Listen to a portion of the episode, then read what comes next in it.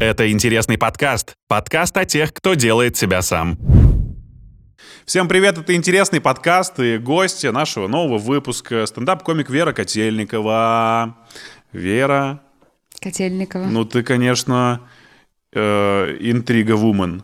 Так. Что такое вообще? Ты с момента нашей переписки, самой первой, уже начала меня подогревать тем, что, а, конечно, я приду к тебе на подкаст. У меня кое-что для тебя есть. И все разы, что мы списывались и созванивались, ты упоминала и делала этот крючок о том, что что-то с собой принесешь. Наконец-то призы и подарки в студии интересного подкаста Вера. Что ты принесла? Ну, это не подарок. Нет? Это А, не подарок. Блин. Э, Короче, моя подруга и твоя подруга, как мне кажется, Женя Гришкина. А, Как-то, как-то, когда мы были на сметане, вскользь сказала, что ты хочешь попробовать гвоздистояние. Серьезно? Ну, типа доску садху. Ты принесла Да, доску? да. Ты знаешь, что я 8 марта встал впервые в жизни на гвозди? Нет, вот это я не знала, но это мне уже ребята сказали. Ты И ре- как? Серьезно? Да, да, это доска садху. Серьезно? Обалдеть. Обалдеть. Это Гришечкина отправила вот эти вот Нет, гвозди? это моя доска. Мы... Так, подожди. Ну-ну-ну. Ничего, так, хорошо. Нет, ничего, просто когда мы снимали сметану, еще летом это было, или весной, Ага. Женя сказала, что ты хочешь попробовать стоять на Да, гвоздях. да. Я это запомнила. Да. И ты стоишь на гвоздях? Ну, я не то чтобы стою, я э, тоже взяла ее у друга и иногда вот пробую. Офигеть. Так, и ты хочешь, чтобы мы с тобой провели Конечно. эксперимент? Серьезно? Да. Мы сейчас будем вставать на гвозди в Ну, подкасте? если у тебя грибка нет. Э, нет, ну я, могу носки даже не снимать, если ты А зачем? С носками неинтересно. Офигеть. Слушай, давай знаешь что? А сколько ты простоял? Первый раз 8 минут я простоял. О, это очень много. Это Нихуя очень себе, это же первый раз. Это, это супер много. Слушай, давай, хорошо, мы сейчас э, продолжим сохранять интригу, но уже для наших слушателей и зрителей. Мы встанем на гвозди, обязательно. Э, но т- клево, ты зна... у меня даже тема это есть, чтобы с тобой поговорить про гвозди и медитацию, прикинь. Спасибо тебе большое, Вера. Э, ну, давай по порядочку. Давай. Э, в какой момент ты поняла, что тебе это нужно? А, нет, я просто только для фана это делаю. А, это не, ну, то есть, не ну, типа, медитация и смогу не или не практика. смогу? Да нет, скорее просто интересно. Я как-то раз на какой-то тусовке попробовала. Ну, вот эти известные тусовки, Да. где все нажираются и стоят на гвоздях. Да, да. А, Вот. э, Я, я тогда уже не пила. Эм, Ну вот и решила как раз э, Вот, я острое ощущение попробовала, испытать иначе. и мне да. понравилось, мне понравилось э, физическое ощущение. Мгм. И вот я взяла у друга иногда стоять. Ну, нужно объяснить людям, что у нас на стопах огромное количество точек, которые мы можем просимулировать, встав на гвозди. Э, Там какое-то дикое начинает... э, ну, все начинают органы очень быстро работать. Я не до конца вот уверена вот всё. в э, правдивости этого всего, но такая теория существует. То есть не было каких-то сверхощущений у тебя, когда ты встала с них первый раз, ты просто встала, такая, типа, о, клево, я смогла это сделать, и пошла дальше. Ну да, просто прикольно. А, то есть какой-то осознанности в выборе у тебя не было, да? Прям, чтобы ты такая, о, сейчас я буду медитировать, стоя на гвоздях. Нет, я не, не то чтобы хочу медитировать.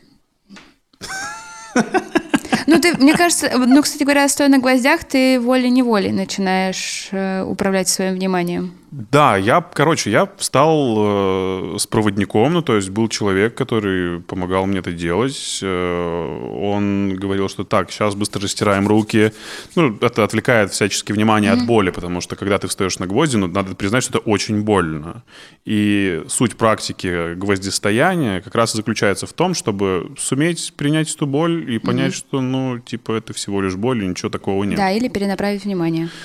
Э, Ну, через пять минут стояния ты просто расслабляешься, такой, слушай, а сфоткай меня. И ты действительно, многие люди, которые практикуют это часто, они уже потом просто стоят и дышат, медитируют на этих гвоздях, они не испытывают даже какого-то там чего-то сверхэкстремального. Еще вообще в целом говорят, что можно делать что угодно, когда ты на них стоишь. Если тебе помогает э, расслабиться петь, то пой. Слушай, да, но я вставал с девушкой со своей, я типа на 8 марта решил подарить ей гвоздистояние. Вот. И у нее действительно, то есть весь спектр эмоций, которые ты переживаешь в обычной жизни, он у тебя синтезируется в одно вот это вот, э, там, не знаю, временное, от одной до пяти минут э, в эту рамку, и ты за эти пять минут как раз выдаешь все эти эмоции, которыми обычно ты апеллируешь в реальной жизни ты рыдаешь, ты смеешься, ты кричишь, но если ты спокойный, я вот как-то, ну, да, было там поначалу больно, я там растирал все икры, растирал руки, держал себя за мочки, а потом ты такой, ну да, я спокоен, все хорошо. И я понял, что в целом я, ну, такой не, не сильно вспыльчивый, агрессивный человек. Ну, вот, есть, мне кажется, я тоже. Типа такой, да, ну, гвозди, неплохо. Причем вот на той тусовке, где мы были, э, э там были несколько чуваков, которые ну вот э, люди, которые ездят на Бали, я не знаю, как назвать эту касту. Э, ну, Баллисты. Давай ну, будем их называть. Ну, ты, наверное, понял, да, вот что ну, это да. за категория людей? Ну, я которые, которые, которые любят э, отдыхать, э, ни о чем не париться. Нет, это которые такие, это йога, это мы уезжаем на Бали. А, ты про ретриты. На, на три месяца. Да, да, да. Нет, это не совсем про ретриты, это скорее такой образ жизни людей, которые в целом как будто легко относятся к жизни, они вот любят уезжать туда и пробовать всякие медитации. Как Битипана сказала. Короче говоря, мне казалось, я тебе скажу, и ты сразу поймешь, что это за типаж людей. Да, я понимаю, что это за типаж людей, которые такие, ладно, мне 35, мне ничего нет, но и не страшно, значит, так должно быть. Ну, да, но они клевые, веселые. Да, вот да, это да. где была пара таких людей, поэтому они умели на них стоять, и мы все, кто там был, начинали стоять на этих гвоздях, и я видела, что есть люди, которым прям, ну, они не могут стоять. Угу. И вот эти чуваки, которые баллисты, они такие, типа, блин, это твои эмоции, это ты держишь себя. Да это говоришь, что ты как будто не до конца в это все веришь. Ну, ну в смысле, это? ну да, ты немножечко снисходительно относишься к э, подобного рода практикам. Ну, типа ты Конечно. Такой, ну, как бы, ну да, но ничего такого сверхъестественного и нового в мою жизнь ты не привнесет. Конечно. Да, почему ты так думаешь? Ну, но это вопрос вовлеченности. Попробовать мне, лично мне это интересно, но меня это не захватывает mm. как идея и как э, что-то, что станет э, руководить моей жизнью.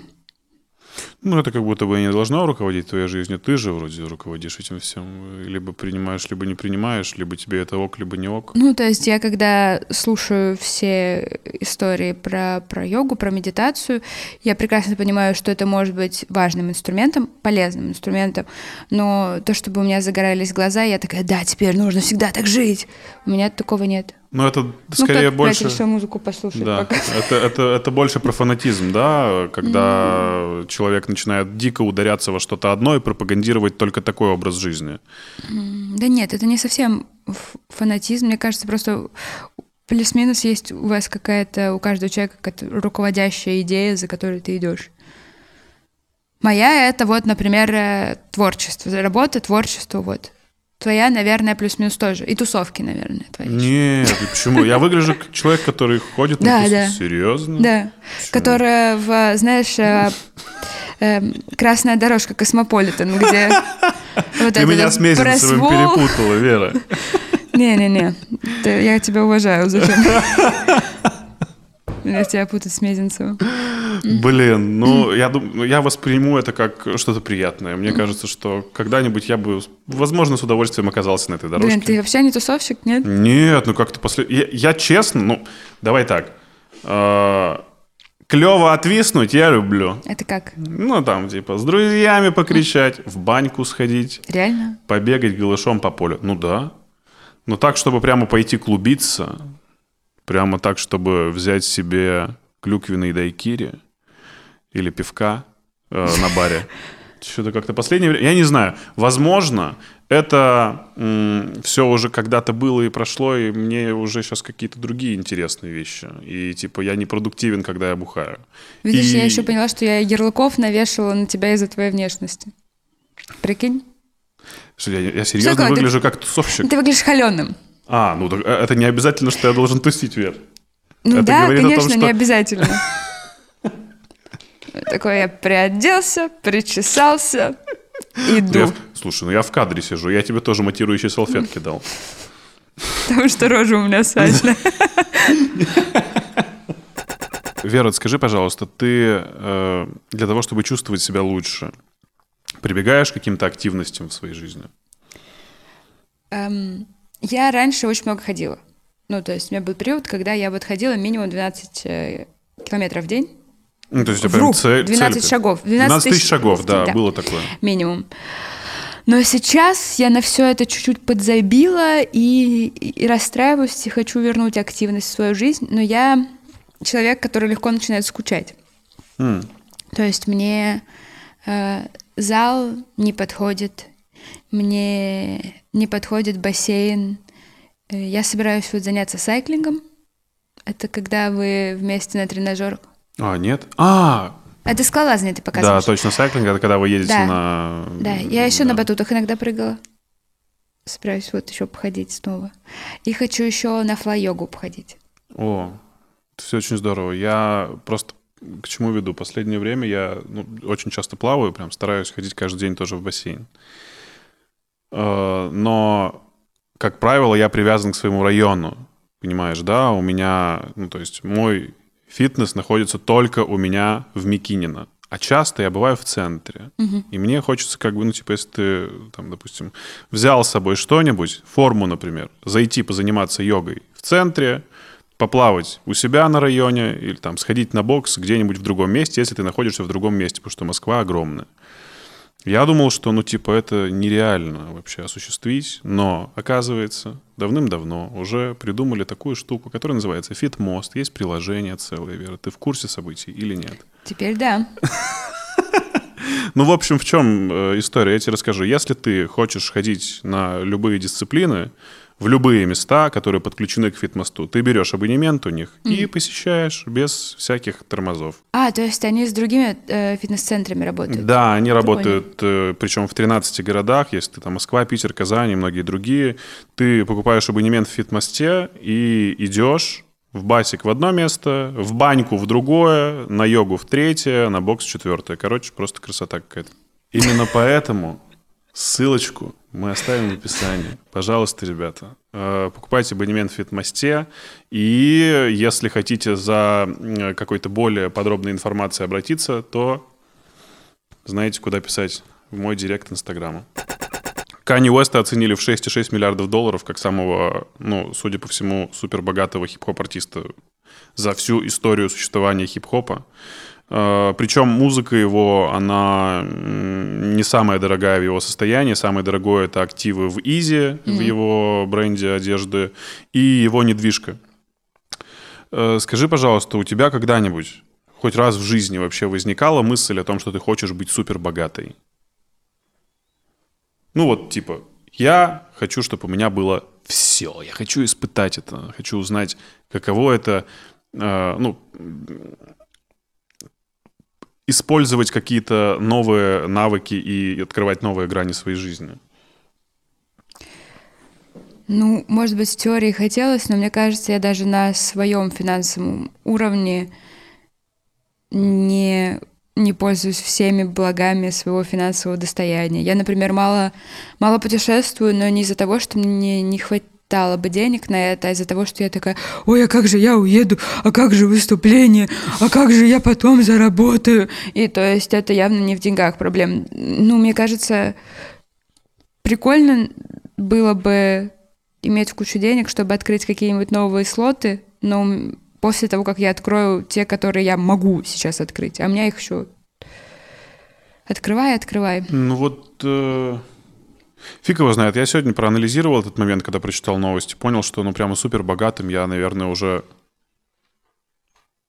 никогда не хотел быть прямо супер богатым человеком, потому что я осознаю, какая это, наверное, даже не столько ответственность за деньги, сколько ответственность за свои идеи. И такие люди типа Кани Уэста, они больше гонятся уже не за деньгами, а они э, гонятся за масштабом своей личности. То есть они понимают, насколько они уже влиятельны и насколько они вложили в, не знаю, индустрии и людей, и мыслей и открытий, что сейчас они не имеют права расслабиться. Ну, я еще думала, что во многом деньги это... Когда, знаешь, ты читаешь какие-то новости про то, что у кого-то там заплесневело 8 миллиардов, я долго думала, типа, блин, зачем это нужно, как так доходит? А потом я начала думать, наверное, что э, когда твоя задача зарабатывать деньги, количество денег — это твой эквивалент успеха. И то есть они не нужны не для чего-то, а для того, что такое, у меня столько есть, э, значит, я потрудился хорошо. Но вот эти э, заплесневелые 8 миллиардов как раз-таки это и не показатель успеха, это показатель э, оказаться в нужном месте в нужное время с нужными людьми. Ну, Успех ли это? Я не знаю, я никогда не оказывалась в нужном месте с нужными людьми. Слушай, но... А было у вас такое, когда вы там, допустим, в детстве с ребятами, типа, думали, что вот что, что бы ты сделал, если бы у тебя сейчас было 100 тысяч рублей? Это вот мечта, типа, на что ты потратил бабки? У нас постоянно такие были мечты в будущее, как бы, нет? Я из поселка. Тем более у вас должны быть такие игры, Вер. Да нет, мы грязь месили целыми днями и довольны были. Ну, не знаю, я вот сейчас вспоминаю очень стыдную историю, как, ну, прям вот мне за нее до сих пор стыдно перед мамой. Я хотел уйти из семьи к своему другу, потому что он был чуть более богатый. Я говорил, что я пойду жить к Жене, потому что у него есть шоколадки, М, сникерсы, марсы и твиксы. Как дела у Жени сейчас? Диабет? У Жени сейчас дела не очень, он по-прежнему живет с мамой. Но я перед своей хочу извиниться, если вдруг она до сих пор помнит эту историю. Я знаю, что она помнит. Я не хотел. Кстати, я вот очень долго жила с мамой, и вообще меня бесило, что э, меня society, или как это правильно называется, ну, типа общественность, э, не напрямую, но шеймит за то, что я живу с мамой. А, прям меня так, так было? бесило. Ну Правда? как? Ну, вот ты сейчас что сказал? У него дела не очень хорошо, он живет с мамой. Послушай, Вер, ну давай так. Когда ты парень, и тебе почти 30, и ты живешь с мамой, это странно. Давай так. Так э, какая разница? Если, например, ты не супер ориентирован на отношения. Я думаю, что здесь дело, наверное, не в ориентации на отношения, сколько э, в практике жизни с самим собой. Ну, типа, ты же можешь съехать от мамы и просто научиться быт выстраивать. Это нормально. А зачем? Затем, чтобы адаптироваться к этому социуму как раз и понимать, как это все работает, понимать, сколько стоит, налаживать экономику внутри ну, своей жизни. Ну, это как будто типа часть, э, это шаг на пути к цели. Но если у тебя нет цели, тебе этот шаг просто не нужен. Так, хорошо. Объясни, почему Ну, тебе это не... вот до, я- до скольки ты жила с мамой? До 26. До 26 Мне лет. сейчас 26. А, ты вот только-только, да, Да. получается? Несколько так, хорошо. И что было не так? Давай расскажи, что тебя смущало, когда ты жила с мамой. Ну, что я там сильно не только с мамой жила. Это единственное, что, что иногда шумно было. Так. В целом мне было все равно. Я тоже зарабатывала деньги, я их тоже тратила на какую-то еду, я также убиралась в квартире, я также помогала маме с бытом, но, но я просто жила на ее территории. В смысле, ты сказала, что ты не только с мамой жила, не понял? А, ну там в смысле о, отчим, брат, А, в бабушка смысле, еще ты жила с семьей, я понял. Да-да. Так. И? И Единственное, чего мне не хватало иногда, это тишины в нужное мне конкретное время. Все. Но хорошо, ты говоришь, что тебя шеймили за то, что ты живешь Да, одна. да, да. И я еще, я чувствовала себя как будто виноватой, а потом начала анализировать, за что я себя чувствую виноватой, и за, я чувствую себя виноватой, блядь, за чужие комплексы. Поясни. Жить с мамой нормально. Если вам комфортно, и если у вас э, э, нет необходимости, нет желания, если на вас не давят родственники, если у вас не там насильственные отношения друг с другом болезненные, то почему бы нет? Ну, ты задумывалась о том, что в целом можно так и привыкнуть и прожить? Тогда! И чё? Ну, а, хорошо. Ты вообще ломаешь просто все мое представление о жизни.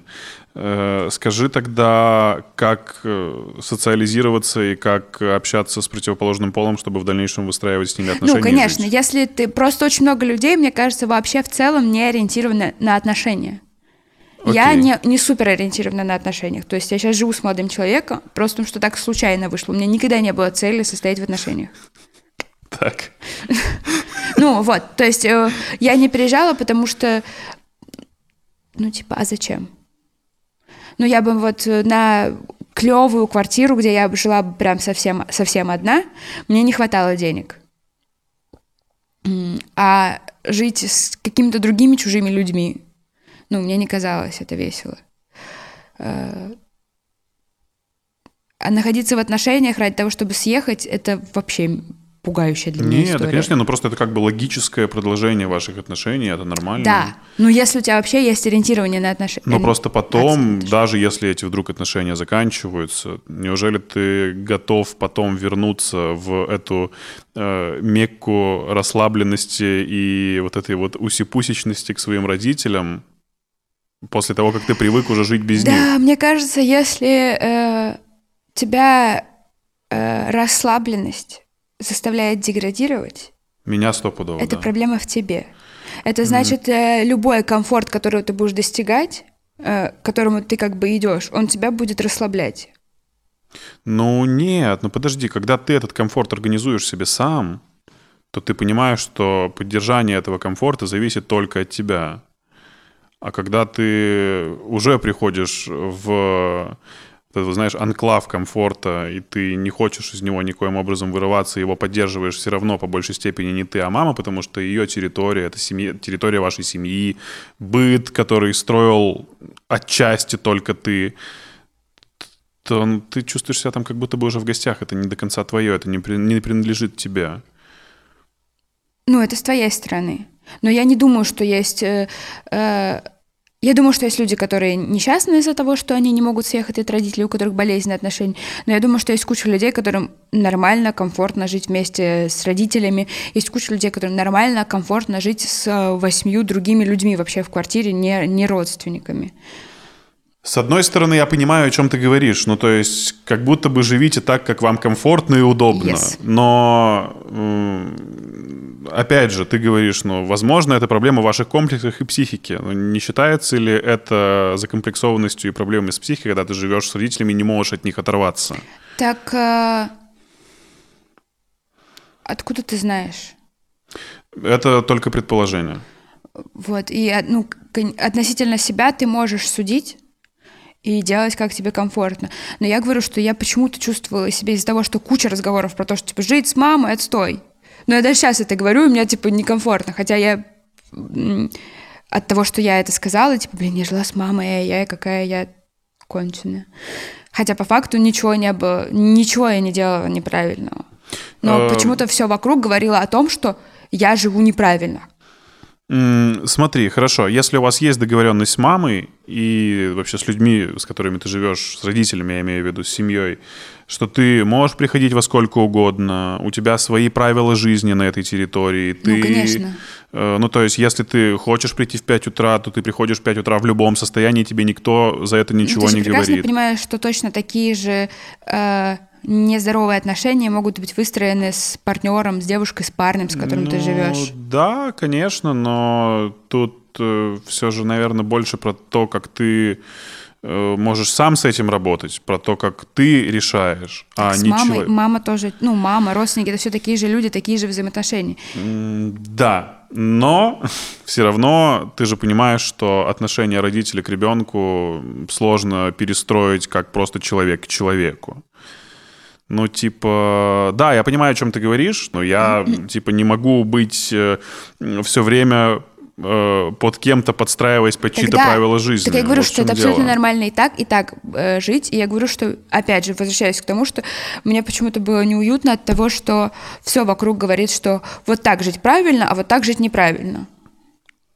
Mm, так, хорошо. Э, возвращаясь к вопросу о деньгах. О деньгах. Вы платили за квартиру вместе? С мамой? Да. Это ее квартира. Ну, хорошо, за все э, коммуналку, за всю вот эту вот фигню ты каким-то образом имела, ну... О, нет. Нет. Хорошо. Ну, я думаю, что я какими-то... Короче, я думаю, что мы как-то по-другому компенсировали эти вещи. Например, у меня есть младший брат, и из-за того, что у меня всегда был чуть другой график работы, чем у мамы, Э, я всегда могла его забрать из школы, забрать из сада, отвезти, привезти, посидеть с ним. Э, ну, то есть мы как мне кажется, довольно здоровые отношения. То есть мы могли просто подхватить друг друга там, где другому человеку некомфортно, вот родственник мог помочь. Угу. Ну, то есть это просто было как-то внегласно решено, и все, вы не обговаривали этот момент? Да-да-да. Ну, если бы мне мама сказала, типа, Вера, у нас нет денег на коммуналку, или сдавай деньги на коммуналку, я бы сдавала. Угу. Хорошо, тогда расскажи мне вот, что вы... Ты сейчас вот к этому сама пришла, к пониманию того, что отношения с родителями вот должны быть такие, и что тебе повезло, что у тебя такие отношения? Э, мне супер повезло с мамой, и я... Мне, с одной стороны, супер повезло, а с другой стороны, мне повезло, что мама мягкая, очень мягкая, а я молодец в том, что я в какой-то момент начала там говорить о своих личных границах. Это очень интересно. А когда ты поняла, что они нарушаются? Потому что, ну, вообще они нарушаются у всех и всегда с родителями, как правило. Но когда э, случилась та точка, когда ты все, типа, мне нужно срочно об этом объявить, иначе дальше будут заходить на мою территорию. Ну, мне кажется, в подростковом периоде. Ну, просто сейчас к этому только все приходят. Или ты сейчас только, ну, или ты сейчас уже как бы сформулировала и поняла, что когда ты тогда об этом сказала, это, были, это было выстраивание личных границ? Да, да, да. А, окей. А... Ну, и мне, а мне повезло, что мама понимающая. Э, что я какие-то вещи высказывала относительно того, что мне, мне не нравились, и она говорила, типа, ну окей, посмотрим. Попытаемся, попробуем. Здорово, ну просто мне кажется, что многие вообще как бы типа, ну если мама так сказала, я просто это проигнорирую и сделаю по-своему. Об этом не говорят. Это проблема того, что мы, ну типа в целом не разговариваем даже с родителями. Я сейчас это замечаю. Вот у меня, кстати, что мне очень нравится, у меня в семье э, много разговаривают друг с другом. Честно. В общем, по-всякому. Ну, просто много общаются. Рассказывают о том, как прошли у них дни, там, что было приятного, неприятного за какое-то последнее время. Помогают друг другу. Иногда это, наоборот, кстати, бывает, что это, типа, налазит на твои границы. Mm-hmm. Но я, тоже сейчас я уже понимаю, что можно сказать, типа, нет, я не буду это делать. Но еще тоже, когда ты мелкий, ты говоришь просто «Нет, я не буду это делать!» А когда ты взрослый, ты говоришь «Нет, я не буду это делать, давай сделаем вот так вот». Ну, приведи пример из последнего. Например, что было, что ты не хотела делать, но предложила альтернативу? Ну, у меня папа фанат э, попросить меня что-нибудь купить э, на Авито. Он живет в Кемерово. Э, на Авито в жопе мира э, и привезти, сдать на почту, чтобы ему доставили в Кемерово. О, а почему такая сложность? Ну, есть просто какие-то вещи, которые... Которых нет в Кемерово. Конечно. Ну, на Авито, которые продаются. Мой папа, вот, например, из последнего... Диван. Не, роза пустыни. Что? Роза пустыни, знаешь, что это? Нет. Камень. Камень? Папа, ну, я спросила, на самом деле, там оказалась довольно милая история, почему папа хотел этот камень. Э, вот, и он такой, типа, съезди за ним. Ну и в итоге я такая, окей, пап, нужен тебе этот камень, давай я просто спешусь с этой женщиной, и, блядь, она тебе его отправит, а не я. Ну, чтобы не делать эту странную логистику. Тем более там есть такая, по-моему, услуга уже на Авито Ну, по-разному зависит от того человека, который продает. Так. Вот, и какие-то такие вещи, что э, тебе говорят, э, сделай это тогда-то. Ты говоришь, я не могу это сделать тогда-то, но вот потому что у меня нет свободного времени. Ну, там после 10 у меня будет свободное время, которое я готова провести с вами. Вам комфортно, удобно? Они такие, нет, мы уже спать ложимся. Я говорю, ну, значит, другой день. Ну, это в целом с, с любыми же людьми так выстраиваются отношения, с семьей или не с семьей. Ну просто да, фишка в том, что когда вы выбираете партнера, ты заведомо понимаешь, что человек адекватный. Ну, ну, как бы да. Надеешься на это. А с семьей ты работаешь с тем, что есть. Ага. И кому-то везет больше, кому-то везет меньше. Мне вот везет больше. Ну что это за камень-то такой, Роза, пустыни, расскажи. Блин, папа то ли читал, то ли смотрел в детстве какую-то научную фантастику, и там был камень, который назывался «Роза пустыни». Он если вот ты найдешь в интернете, вставишь ее, это... Это камень, похожий на розу. Ну, вот так вот он нарастает. И он вот всегда его хотел. И что-то он случайно его нашел на Авито и такой, ёпта, хочу розу пустыни. А, она из гипса написана. Нет. Да? Нет. Может, ты просто нашел? Минерал роза пустыни. Да. Ага. Волшеб... Неувядающий цветок. Ну, так, конечно, из Кочевым камня. племенам, кочевым племенам Сахары с глубокой древности знакомы эти причудливые формы камня. После трудного перехода, достигая оазиса, люди и верблюды утоляли жажду и отдыхали. Верблюжья моча Правда? Или ты выдумываешь размывала песок, и на поверхности появлялась роза пустыни. Правда? Ты не выдумываешь? Получается, что твой отец, Любит мочу верблюдов? возможно, сам того не подозревая, не вчитываясь в предысторию. Не, не, он явно вчитывался. Ну, здесь написано так, да, что... Вот, но это, кстати, мне казалось, что помочь папе это купить, это, наоборот, супер приятное дело. Потому что это какая-то романтичная штука. Верблюжья Ну, в общем, ты помогла, купила, все в порядке, Да, да, отправила. я просто заказала на Авито, просто не стала ехать, как, да, Ага. типа, без какого-то самовывоза, вот это все. Потому что это сейчас не супер интересно. У моего папы, я его правда люблю, э, Это очень интересно, Вера. у него очень много детей. И в какой-то момент они должны были поехать в путешествие. Так странно, что ты их не называешь братьями и сестрами. Ну, нет, это сестры. Нет, есть сестры, еще есть э, дети жен, ну, короче. Мгм. Еще там есть племянники, то есть это все какие-то у нас такие полуобщие дети, которых все, ну, если вот с отцом точно такая история, если папа ведет э, меня и сестер в кино, все мои, двоюрод... мои двоюродные сестры со стороны мамы, двоюродные сестры, братья со стороны отца, все тоже идут с нами. Как бы, типа, блядь, одним ребенком больше, одним меньше, какая разница? Вот еще скидку дадут в кинотеатре. Эм, Так. Вот, и он должен был ехать в путешествие, и там должно было быть в поездке два ребенка, которые должны были, быть, ех... должны были ехать в детских креслах. И человек, на минуточку, живет в Кемерово. Говорит, Вер, забери на Авито два детских кресла, потом что-нибудь придумаем.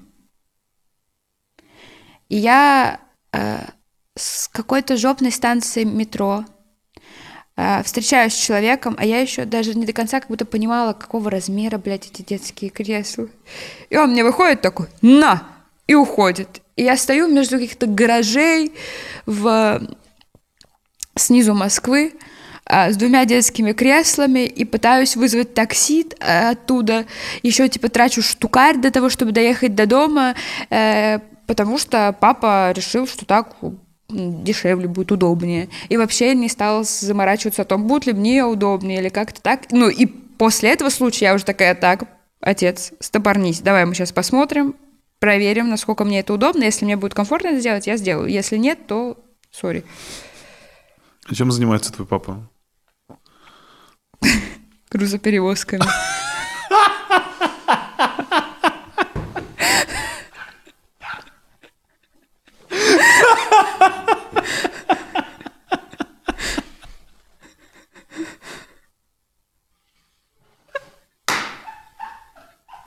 Я не знаю, почему мне так смешно.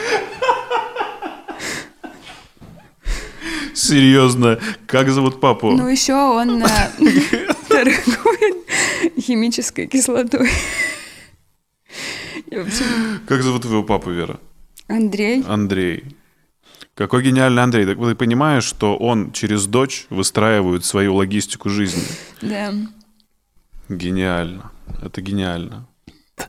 Я недавно увидел видос у, ты сейчас сказала про высоту, у Тамби, у него есть э, свой блог. Э, Он э, был в Сочи и прыгал с этой вышки, привязанный, как это называется правильно? Да, бейсджампинг. Блин, вот это, конечно, невероятно страшно. При всем том, что я научился спокойно летать на самолетах, я привык к высоте, все. А у тебя аэрофобия, что ли? Была, раньше была у меня аэрофобия, но я сам себе ее придумал, потому что ты всегда боишься больше всего, что что-то с тобой произойдет. Если ты сел в самолет, то ну, все, короче, дело труба. Теперь я начал чаще летать, мне комфортно, я люблю самолеты. Но вот это все, это, это страх невероятный. Даже когда я смотрю видосы, когда люди прыгают с веревкой, у меня так сильно потеют ладошки. Это ужас. Еще есть видео, когда пацаны какие-то... Это не бейс-джамперы, они... э, Со здания на здание? Они забирались на высотное здание в Гонконге, по-моему. Они до, чуть ли не до облаков там куда-то долезли, отбили друг другу пятерочки и спустились обратно вниз. Они там пробираются через какие-то стройки закрытые, ночуют там, чтобы их не спалили камеры. Вот на МГУ ребята какие-то залазили там на эти звезды. Ну, короче, вот это меня дико не то, что восхищает, это меня очень сильно пугает. Но ты не можешь выключить это видео, у тебя потеют ладошки, ты боишься но продолжаешь смотреть. Я вот, короче, не знаю, как, какой бы вид экстрима ты бы не хотела попробовать. Я думаю, что вот такие вещи с высотой для меня а я, мне кажется, вообще человек не про экстрим. Нет? Я даже на сноуборде и лыжах не хочу пробовать учиться. Ты Потому умеешь? что, ну да, я на сноуборде люблю. Мне, мне как- как-то это кажется так опасно, и я не, не, не понимаю прикола. Наверное, адреналин или что?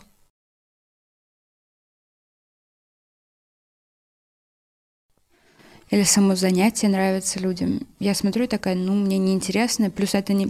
Это вот как с наркотиками, кстати говоря. А, история, что я знаю людей, которые ну, много чего там употребляют.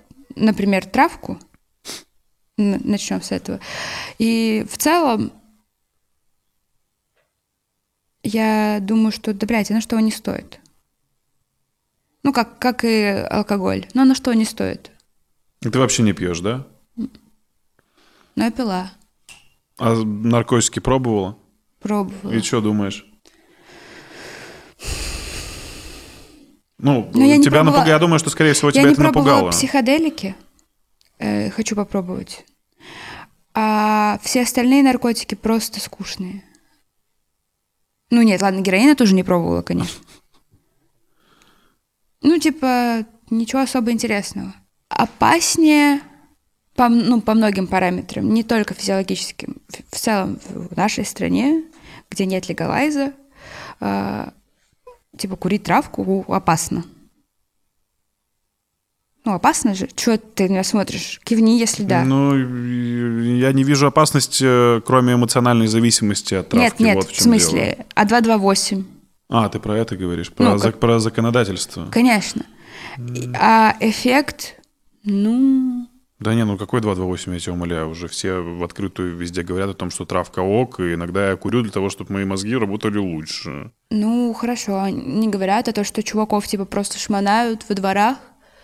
Э, Да не, Вера, эта проблема гораздо более глобальная, с появлением Даркнета, с появлением ребят, которые зарабатывают на этом огромные деньги, будучи закладчиками.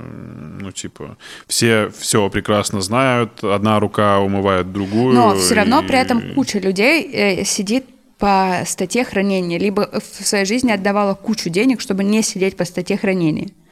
Э, Даже и не в особо крупных размерах, по-моему. а в- Есть куча людей, которые сидят за хранение даже... Хотя, может, это людям и нравится, что это типа, ух, приключение. Пойти за закладкой. Уа. Ну, в этом есть элемент э, путешествия какого-то, что ты куда-то заходишь, тебе что-то прилетает, ты тихонечко крадешься вдоль кустов ночью. Я один раз э, сделала очень глупую вещь зачем-то. Я пошла за компанию за закладкой в парк. А уже только когда я вернулась, я подумала, ну, мы вот это вот классическое, что-то рылись там, камень какой-то искали. Компания была немало человек. Мы же камень искали. Нужно много людей, чтобы его найти было в парке. Я уже вернулась и думала, а вот нахуя я туда пошла? Ну, то есть это же супер было опасно. И я просто сходила ради интересных ощущений. А, ну, то Которые есть ты того вообще не стоят. ради них шла туда, правда? Да, за компанию пошла за закладкой. Типа, а чё, как это ходить за закладкой? Я никогда не ходила за закладкой, пойду схожу. Ебано. Но это еще, кстати говоря, когда кому-то рассказываешь, кто реально вот юзает, ты такие, «Ха, в парке камень. Этого еще прикоп не искали. И рассказывают истории, как они где-то кто-то с лопатой в лесу 8 часов под дождем ковырял землю. И ты думаешь, ну, окей. Да, недавно я читал очень прикольную историю с телеграм-канала «База», по-моему, где описывали историю чувака настойчивого и настырного, который не мог найти закладку, и у него не было с собой лопаты зимой, и он, бедняга, э, голыми руками копал, у него почернели пальцы, его отвезли в больницу. Сказали, что ты чуть до ампутации, вот чуть-чуть, и мы бы тебе отрезали пальцы. Потом его отпустили, Но это и он, и он была. на этом не остановился. И он вернулся на это место. С лопатой? Нет, продолжил копать, и ему ампутировали палец. Но это вряд ли трава была. Ты думаешь, ради травки люди не готовы на такие жертвы? Не. Травка еще так, мне кажется, мозги не разжижает, если честно. Ну, если это уп- употреблять систематично, то через какое-то время ты начинаешь даже плохо разговаривать. Спустя недели-две ежедневного курения у тебя... Ну, не то, говорят же, ссыхается мозг. Вот как будто есть Я, я не знаю, насколько все это правда, потому что все мои знакомые, которые курят, они плюс-минус нормально функционируют. Единственное, вот какой минус, я прям точно знаю по своим знакомым, это если нет травы, начинается тревожность. Ну, да. Если вот они постоянно употребляют, и когда ее нет, начинается типа ощущение тревоги. Возможно, они, если бы вообще не употребляли, оно у них тоже было бы постоянно. Ну, его многие как будто бы начинают, начинают употреблять траву, снимаю. чтобы избавиться от тревожности. Такое тоже есть. А к чему мы это все говорили? Короче, я говорю, что для меня, лично для меня, эффект не стоит рисков. Да, про экстрим мы говорили. Про экстрим, да. Вот, э, как и со сноубордом. Мне кажется, эффект не стоит рисков. Ты э, попробовала Клабхаус? Клабхаус? Да. Нет, у меня же, блядь, Xiaomi. А, come on. То есть ты не знаешь всех прелестей этого сервиса? Но на самом деле я так рада, что у меня Xiaomi был, потому что я вообще не хотела там регаться. Э, Меня что-то звали, и я такая... «М, я такая, «А, Ой, а у меня же Android, я не могу. Ну, я и не хотела. Просто так удивительно, что ты вообще ну, понимаешь, да, функцию, понимаешь, Да, как это работает. да. Ты думаешь, что Clubhouse уничтожит все традиционные, ну не знаю, там разговорные жанры, СМИ, подкасты, Clubhouse радио? уже уничтожил себя, нет?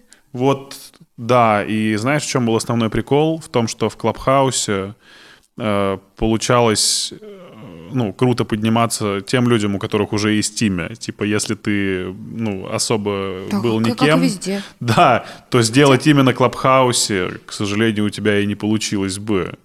Ну, то есть это так забавно, что, короче, прикол в том, что Клабхаус — это не бутиковая соцсеть.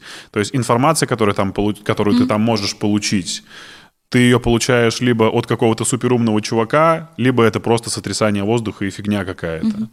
И, как мне кажется, Clubhouse как раз-таки является еще од- одной ступенью к тому, что у каждого будет подкаст. И, типа, каждому хочется высказываться, но, опять же, на какой-то своей территории, на своей площадке. Clubhouse — это как бы, ну, просто такая огромная сеть, которая позволяет тебе, опять же, в массе кем-то показаться. Но сейчас стопудово я уверен, что все придут к созданию ну, каких-то своих платформ. И ты подкаст не собираешься делать случайно? Нет. А мне... Да не знаю, мне просто всего хватает. Что так сказала еще вне кадра, что типа я думаю, что каждый должен заниматься своим делом. Нахрена лезть да, в э, в эти том плане то, моменты? что э, если вам всего хватает, если вам комфортно, но вам такие, давай, врывайся в YouTube. Не надо, если тебе норм. Если это не твое желание, если это не какой-то гениальный формат, ну, как гениальный, просто, да, грубо говоря, формат, которым ты горишь, не обязательно гениальный, ни в коем, ну, то не надо вестись на разговоры, что всем нужно быть на YouTube, всем нужно делать подкасты. Хорошо, но это же может служить, если ты человек творческий, это может служить, опять же, повышению твоей узнаваемости, это может прокачивать твой личный бренд, как сейчас тоже все любят да, говорить. но если это будет дело, которое ты не любишь, в которое ты не до конца веришь, которым ты не горишь, это просто будет... э, У тебя будет основное дело и кусок говна, который вряд ли будет хорошо аккумулировать твое основное дело, потому что ты не любишь это. Слушай, а ну как же поиск новых форм? Тогда, если, конечно, если вам, вам в голову какая-то пришла идея, пробуйте, реализуйте.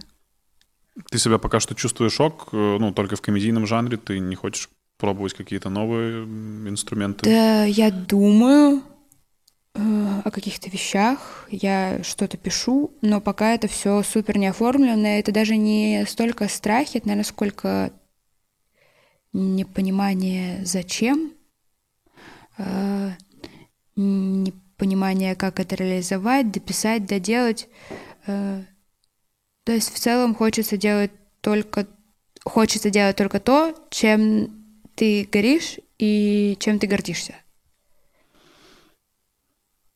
Mm, ну, так... типа, между делать на отъебись и вообще не делать, я выбираю вообще не делать. Хорошо, но у тебя был опыт делать что-то на отъебись? Ты знаешь, что это такое? Конечно, в школе учиться. Хорошо, давай из проектов, из э, уже того, что э, могло сделать тебе имя и может сделать тебе имя. Ну, просто обычно так говорят сознанием дела, когда уже что-то попробовали, такие, да ну, это типа чушь собачья, я в бизнес не лезу, у меня с бизнесом не получается. Да, я очень быстро перегораю в форматах, и то есть бывает, что я пробовала какие-то вещи делать вместе с девочками, и все в целом нормально идет, и девочки классные, но я в какой-то момент такая, типа, э, мне больше не интересно, я я не получаю удовольствие в процессе. Э, я сижу с кислым ебалом и делаю как будто хуже. Ну, то есть вместо того, чтобы добавлять краску, я добавляю какую-то грызюку там в углу. Своим Вот это сейчас, ну, про какой ты проект сейчас говоришь конкретно? Ну, это просто вот мы с подружками хотели снимать один проект, и мы начали его делать, сейчас девочки его делают без меня. Я, наверное, могу сказать. Да, Приходите на их технички, очень клевый э, женский форум. Это делают сейчас Оля Парфенюк, э, Наташа Борисова, Варя Щербакова и Саша Муратова. А, вот. Я там тоже должна была быть изначально, и все кайф. Я просто в какой-то момент потеряла интерес, и... Э, и значит, надо было уйти, и я ушла, все. Ну, на, на, на, на этапе, когда это еще не затянулось. И девочки делают супер прикольную историю, смешное шоу. Ну, они вот пока вот в разработке оно. Как ты оказалась на Сметана ТВ, помнишь? Помню. Ну-ка, ну-ка. Да, я просто же играла в КВН. Так, как, как и все, в принципе. Я играла в студенческий КВН, а Женя Грешкина, Лида Каншина. Ты знаешь Лиду? Нет, не знаю. Познакомьтесь. А, и еще девочка Оля а, Емельянова, Оля... Так, давай, отмена подушности. Короче говоря, я играла в студенческий КВН, и Лида с Женей, э, они была, у них была взрослая команда, которая была там на телеке в Минске. Угу.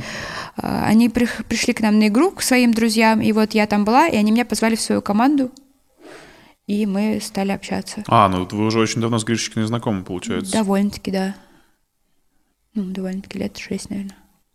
И потом ты начала тихонечко как-то появляться, видимо, у них на канале, да. потому что Женя... Ну, а потом тоже с Васей тоже познакомились, когда мы начали вместе писать шутки для КВН, и вот. С Калинкиным тоже позже. Э, как тебе работалось с ребятами? Да, это одни из самых добрых людей вообще, которых я знаю, которые Женя человек, который большая мамочка, она может всем сделать уютно и комфортно и весело, и она очень заботливая, и Вася тоже, они очень веселые, очень нежные, то есть я не знаю людей, которые бы делали что-то одновременно с э, таким же рвением в, в индустрии телешоу, и чтобы одновременно они были такими же приятными и комфортными людьми за там площадкой. Я как-то очень криво объяснила. Ну, короче, Нет, они все понятно. Ты, ты следишь за их, э, ну, сейчас уже вне Сметаны ТВ, за их каналами, за творчеством. Ну, ты бывала на канале у Жени, в Good Morning да. ты появлялась, а за каналом Васи, за каналом ну, Жени ты следишь? Я иногда что-то смотрю, я просто в целом мало смотрю на YouTube развлекательного контента. Я, наверное, из того, что я прям часто смотрю на YouTube, это вот разгоны в стендап-клубе. И это то, что я чаще всего смотрю из развлекательного контента постоянно. А так я иногда смотрю, я вижу... А зачем ты меня это спрашиваешь? Слушай, мне очень интересно, как э, девочка, которая просто играла в КВН, так стремительно оказалась в индустрии, о тебе начали говорить, как ты начала писать комедию, это вот эти вот все этапы. Да нет, я начала играть в КВН и начала заниматься стендапом. Через год после того, как начала играть в КВН, наверное. Ну, все равно так или иначе это Отдельно. усилило твои Ну да, да, конечно, я вообще старания, не, начинания. э, не отрицаю этого, но да мы просто друзья. Ну, ты меня, я не, не про это. Зачем ты меня спрашивал, смотрю ли я шоу, ребят? Да, я смотрю, но не все, разумеется. Э, Просто интересно, как ты э, оцениваешь э, их работу самостоятельную, потому что, ну, типа, всегда же так бывает, когда команда — это одно, и Битлз играют друг с другом офигительно, и все их любят, а когда у Битлов начинаются сольные карьеры, это, ну, как будто бы уже что-то не то. Типа, не, не всегда это стреляет. Типа, не, не все люди, которые работали в команде, могут потом сольно заниматься тем же, что и делали примерно... Да нет, у них все прикольно, они занимаются своими делами. Просто у Сметаны был более игровой формат, а игровой формат э, всегда как будто чуть больше подкупает, потому что зрители чувствуют свою непосредственную вовлеченность. Я сама периодически залипаю на какие-то викторины, ну, когда ты включил, и такая, сейчас я тоже угадываю одновременно, то есть, и, Типа Блицкрик. ну, да, типа того. Слабое звено. Ну, ну это, это прям быстрые игры. А я имею в виду какие-нибудь...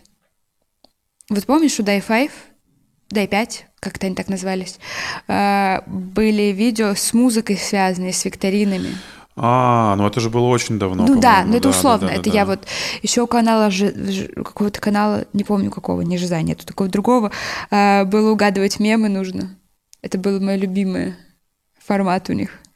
Клевый формат у афиши, угадай за 10 секунд. Да, вот да, тоже да, он мне да. нравится, и причем как будто бы ты можешь сесть там тоже спиной Да. и не смотреть клип.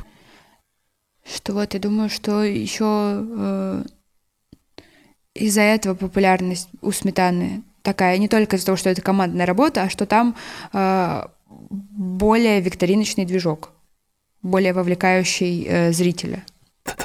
Слушай, расскажи про э, стендап на английском языке.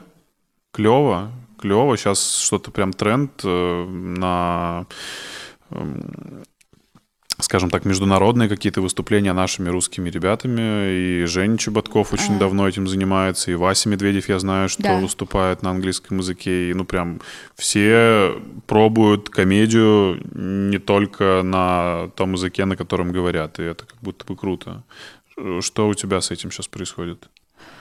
Э, что я иногда выступаю на открытых микрофонах на английском языке, которые проходят в...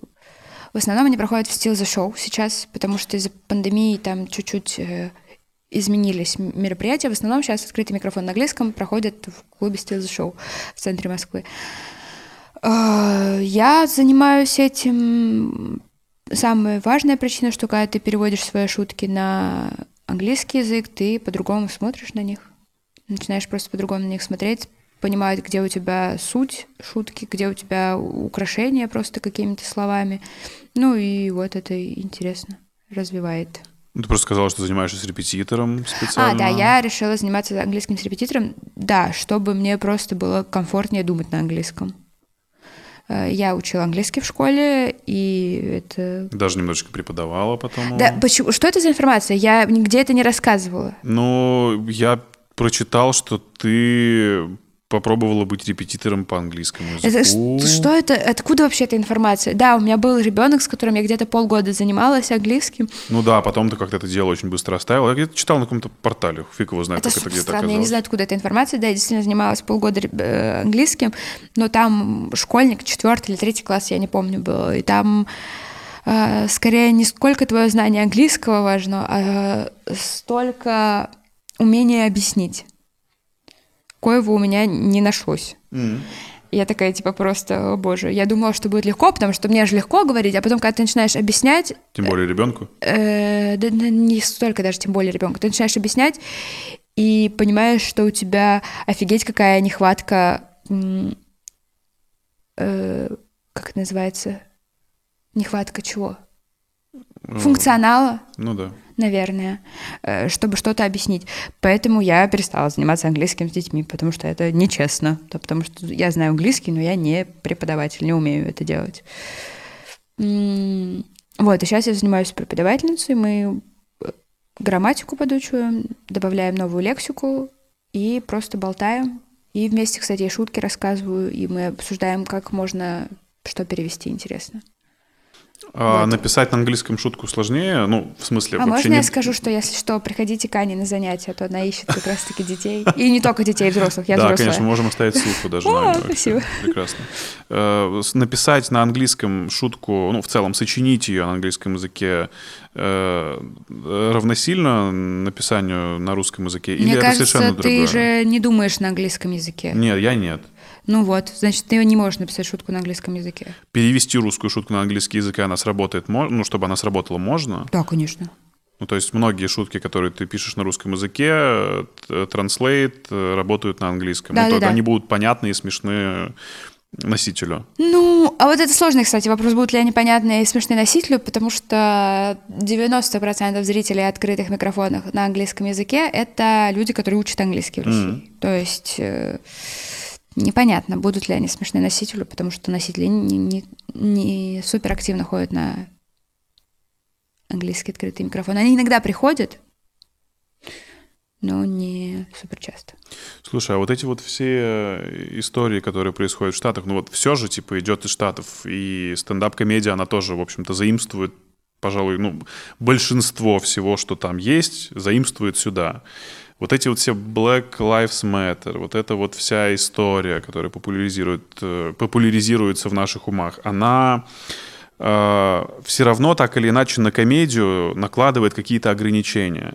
И благодаря этим ограничениям комедия становится смешнее. Ну, то есть чем больше у тебя рамок, тем ты становишься изящнее в написании. Или это все лишь мои какие-то домыслы? Это не рамки для комедии, это в целом я вообще не воспринимаю это как рамки. Мне довольно сильно пугает, когда люди э, пытаются какие-то положительные вещи, где люди пытаются сделать э, сдвиг в сторону положительного отношения к другим людям, воспринимать как эм, ограничение для себя. Ну, если ты э, человек, э, которому нравится оскорблять э, в комедии условно э, меньшинство или инвалидов, ну, в общем, кого угодно, грубо говоря, угнетенных, бедных людей, ну, типа, какая разница, вот, вот представь, э, и тебе говорят, типа, не надо так делать, ты такой, нет, я буду их оскорблять, да, пожалуйста, только ты от этого становишься мудаком, ты можешь быть смешным мудаком, но мудаком. Не очень ясно выразилась, да? Нет, что я, понимаю, про что ты говоришь, но я... Что знаешь я это не что? совсем воспринимаю как рамки. Я думаю, что это скорее тенденция в сторону более человеческого отношения к людям. Ну вот смотри, допустим, мы же мыслим формами, а выражаем мысли словами. Вот я к чему веду. Э, Даже если ты темнокожего человека начинаешь называть, там, там условно мы начнем его называть э, тюльпанчик, то слово тюльпанчик через какое-то время превратится в какое-то очень сомнительное слово.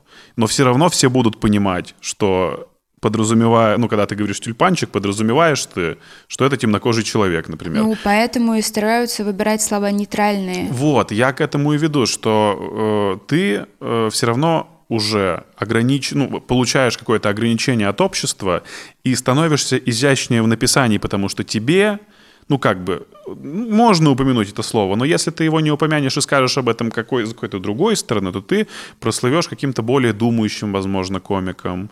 Или ты э, покажешься, ну не знаю, ты для самого себя станешь круче, ты вырастешь как автор, ты Я просто не понимаю, тебе э, оскорбительное слово, условно, оно нужно для чего?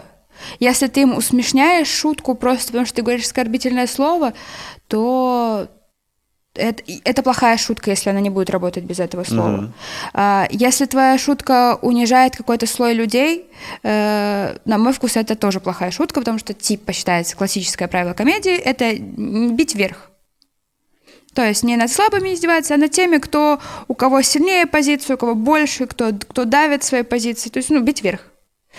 А, соответственно, если ты э, издеваешься, например, в России над сексуальными меньшинствами, хотя так, наверное, уже даже тоже не говорят. Да все уже называют вещи своими именами, как будто. Ну, над, на, э, над геями. Над геями. Э, то это просто ты идет.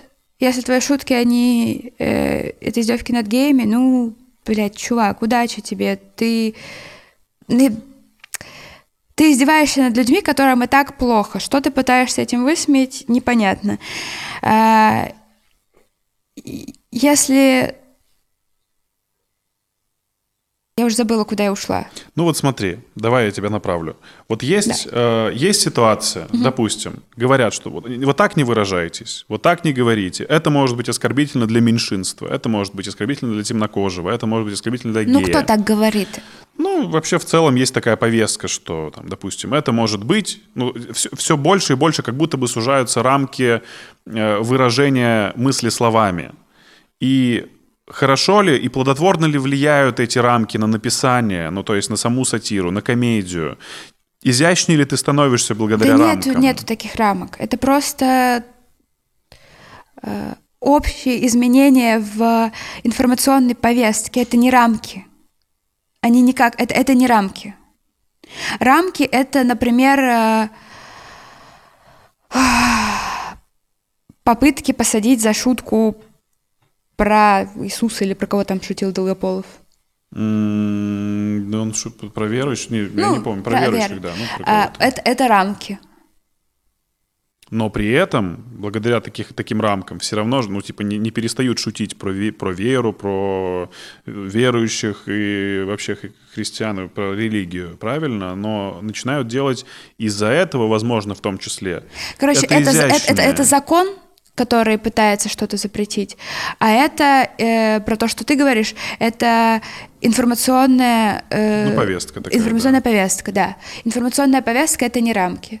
Короче говоря, меня бесит, что э, общество вроде как меняется в положительную сторону, ну, на мой вкус во многом, то есть э, за то, что можно быть разными, можно феминизм твой любимый, э, как... Почему это мой любимый да феминизм? Вы тут, я не знаю, вы тут шакали относительно этого.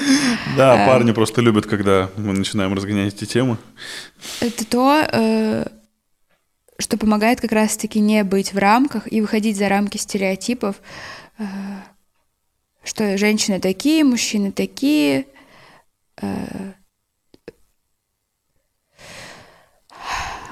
А люди почему-то думают, что это ущемляет их свободу и мне кажется, это просто какая-то дурацкая реакция организма на любые изменения. То есть положительные, негативные изменения. Первое, что делает человек, это такой типа, а нет, все точно станет хуже, а, не нужно на ничего. А можешь сказать про процесс написания шутки? Ну, типа, как ты мыслишь, когда ты... Ты же всю эту хуйню вырежешь, да? Я же так там душно рассказывал. Думаю, что да. Ну, посмотрим, посмотрим. Не переживай, не переживай. Расскажи, правда, вот мне как дилетанту и человеку, который, ну, как бы просто ходит на выступление и видит уже готовый результат. Э, я в целом понимаю, что ощущение себя на сцене — это, наверное, уже одна из самых легких частей в стендап-комедии. То есть самое сложное — это формулировки, самое сложное — это вот это вот жонглирование словами, подбор этих слов, в целом сама мысль, то есть форма мысли. Расскажи, пожалуйста, Вера, как у тебя происходит, ну, вдруг, откуда ты начинаешь разгон, с чего ты его берешь, как ты его фиксируешь. Можешь э, механику сейчас нам описать, ну, тем, по крайней мере, кто не знает, как это все происходит. Ну, есть... В моем случае обычно есть какая-то эмоция, от которой я иду. Если мне что-то кажется странным, э, необычным, или раздражающим, что угодно, что вызывает у меня какую-либо яркую эмоцию, я начинаю об этом думать, и все, и придумываю, ищу, ищу парадоксы в этой ситуации. Ну вот, например, это может быть там эмоция страха, тебя кто-то напугал. Да, да, конечно. И ты оттуда начинаешь уже... Да. Ну, хорошо. Можно ли будет написать шутку про то, как, э, там, не знаю, ты ставила меня на гвозди, например? Какие-то эмоции. Ну, если это меня вызовет какую-то эмоцию, да. Но вряд ли это у меня вызовет какую-то эмоцию. Хорошо, про то, как ты встаешь на гвозди, можно написать шутку? Ну, если бы это у меня вызвало достаточно яркую эмоцию, то, конечно, можно. Но это у меня тоже не вызвало. Э, давай, вот что из последнего у меня вызвало яркую эмоцию. Что я начала задаваться вопросом, а зачем э, женщины, когда выходят замуж, берут фамилию мужа? Мгм. Ну, Это эмоция или просто ты задумалась об этом? нет, типа, эмоция такая, блин, а нахрена вообще это реально происходит? Надо изучить этот вопрос, то есть это эмоция недоумения. Мгм. И я уже несколько дней об этом думаю, и, соответственно, вот я буду писать про эту шутку, наверное. Если... Или, может быть, я найду просто абсолютно какой-то логичный исторический ответ и такая, а, все, снимаются вопросы, эмоция получила свой ответ. Ну, в целом, да. В целом, вообще, на самом деле, можно взять абсолютно любую тему и придумать на нее шутки. На вообще любую тему. Испытываешь ты эмоции или нет. э, В целом, ты плюс-минус понимаешь, как строятся шутки, и можешь написать на любую тему. Я как-то раз писала, ну, короче говоря, свадьбы, э, свадьбы у людей бывают. Люди женятся, выходят замуж друг за друга, Берут фамилии мужа. берут фамилию мужа, берут двойные фамилии. Кстати говоря, есть комик, который, который с женой взяли фамилии друг друга, и у них теперь двойная фамилия, Влад Ковытов Шамрай. Ам, А что ты ржешь? Ну, просто у меня тоже есть такие знакомые, никогда не понимал, зачем. То ладно, это же прикольно. Ну, э, э, вот, вот это типа фан. Это как будто забавно. В этом как будто есть шутка в том, что они делают. То, что это глупая традиция, они взяли ее и сделали какой-то забавной. Не, ну если там был такой мотив и посыл, это одно, конечно. Но, как правило, я думаю, что люди это берут просто потому, что жена отказывается брать фамилию мужа. Он такой, ну ладно, давай сделаем двойные. Такая, ну на двойную я согласна. Ну, это честно. Э, Отказываться от фамилии мужа ты имеешь в Нет, виду? это честно. Типа, если ты хочешь оставить свою фамилию э, и не брать фамилию, ну, просто хочешь оставить свою фамилию, честно, чтобы вы взять двойную фамилию в этот момент. Ну, возможно, если мужчина на это готов, думаю, что да. У меня есть подруга, которая, она взяла себе двойную фамилию, то есть она оставила свою фамилию и фамилию мужа, муж себе, просто оставил свою фамилию. Ну, и тоже вроде как довольно честно. То есть она вроде как хотела взять его фамилию, хотела оставить свою, и вот теперь у нее есть две фамилии. Ну, то есть я так понимаю, что ты не хочешь свою фамилию э, Да, менять я, на... я просто ленивая. Ну, это же типа дрочь с документами. Ну, это очень большая док- с документами, да. Я и так документы с кровью из глаз получаю. Мне еще, чтобы менять просто из-за того, что прикольнулись мы. Зачем? Ну, это все прикрывается любовью в целом, да, что ты не любишь знаю, человека. по-моему, мне кажется, если ты любишь человека, ты не хочешь, чтобы он дрочился с документами. Ну, с одной стороны, да, но тебе же будет приятно, если она возьмет э, и станет частью вашей династии. Блин, а если тебе станет приятно, чтобы она взяла фамилию Какашка, и ты будешь на этом настаивать? Просто вот, ну, тебе приятно будет. Не, ну другое дело, если ей не нравится твоя фамилия, это уже разговор совершенно о Да другом. нет, ты прикинь, вот, допустим, твою девушку зовут Даша. А, ты к ней говоришь, говоришь, Дашка какашка, смотри, как будет здорово звучать, давай ты возьмешь в паспорте, ты же меня любишь. Но... Ну, это я, понятное дело, что я да, абсурдную ситуацию да. обрисовала, но в целом, мне кажется, смысл плюс-минус одинаковый в этом. Ну, я думаю, что здесь смысл типа в продолжении рода. То есть фамилия ведь это печать рода, правильно? Ну, это манипуляция. Ну, во-первых, еще э, в, странном, в странной форме, ну, детям ты отдашь свою фамилию. Э, ну, да, и жена хочет э, как бы быть тоже Ну, твоим мо- большим Нет, ребенком. если кому-то самим хочется... Окей.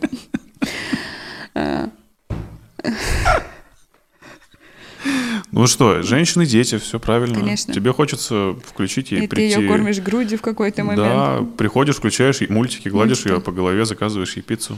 Да-да-да, А потом на батуты ведешь, правильно, Вер? конечно. Э, так, ты говорила про, э, про шутку, про, про то, как ты ее пишешь конкретно. Да, ты и что, вспомнила да, своего... и историю, да, что свадьбы... эм, и у меня есть, типа, знакомая девочка, которая организовывает свадьбы там, и вот есть, типа, сейчас тема, что иногда там мамы, гости, кто-то, жены, мужья хотят, типа, стендап. Но не, не чтобы кто-то выступал на свадьбе. Они хотят стендап про свою свадьбу. Про, про них, ну, естественно. Про них, да. И, ну, они, типа, пишут мне, э, я списываюсь там с кем-то, кто собирается это делать, мы чуть разговариваем, я уже какую-то анкету составила, чтобы люди это заполняли. Вот, про то, как написать шутки. То есть я сижу несколько дней, пишу шутки про незнакомых мне вообще людей. Ну, отталкиваешься от их увлечений, от, от, да, биографии. Да, да, да, да, да. Угу. К которым я не имею никакой эмоциональной привязки. Ничего о них не знала до, до этих двух последних дней. И один раз я написала такую трогательную речь, что сама расплакалась, когда перечитывала. Про незнакомых людей мне. А трогательная, трогательная речь Ну, бывает... я написала речь как будто от лица мамы жениха, и когда я перечитала ее, я расплакалась. А, а я ее написала. Ты ее перечитывала, ну понятно, что ты на свадьбе не плакала уже, когда ты ее. Нет, на свадьбе меня никто не звал. Да не я ее. Понял? Все, да, я понял. Что ко мне приходит, ты ну, типа... как к автору тебе да, приходят. Да, и поэтому ты пишешь А-а-а, шутки про вообще незнакомых людей что. от лица как будто вообще другого человека. Понятно, понятно. Но берешь а еще... деньги как сценарист.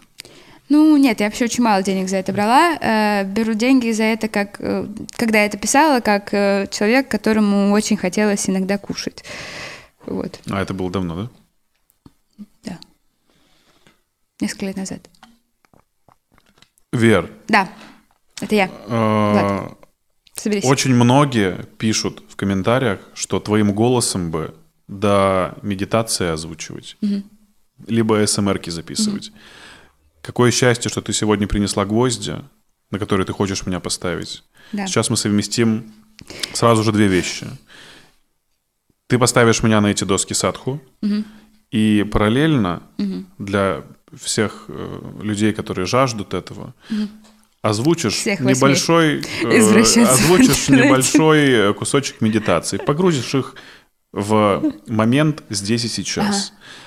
Пока я буду стоять на гвоздях, ага. Э, я сейчас тебе скину этот текстик в Телеграм, и мы посмотрим, что из этого получится. Хорошо, а можно до этого пописать схожу? А я... я тоже очень хочу пописать. Ребята, мы ставим доски и писаем. Успешный ведущий подкастов умер от сепсиса. Нет, смотри, тебе надо встать ну, хорошо, туда. да, конечно, логично. Тебе надо встать туда, я, ну то есть ты, ты прям... Просто да, меня. Ребята, мы моторимся? Да, погнали.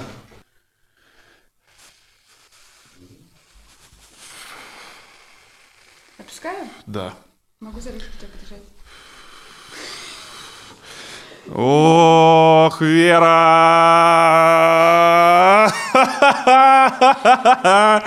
Ох, в этот раз, конечно, больше, гораздо больше ощущений, чем в первый. Ребята, это интересный подкаст. Умоляю, читай медитацию, Вера. Извините. Так, сделайте глубокий вдох. Сделал, Влад? Закройте глаза. Все мышцы вашего тела расслаблены. Вы невесомы и свободны. Не, Влад, не получается. Вера, давай тогда просто... давай помогай встать мне быстрее. Встать Помоги, на да, землю? я, да, я с это, да, пора, пора это уже снимать меня тихонечко. Давай.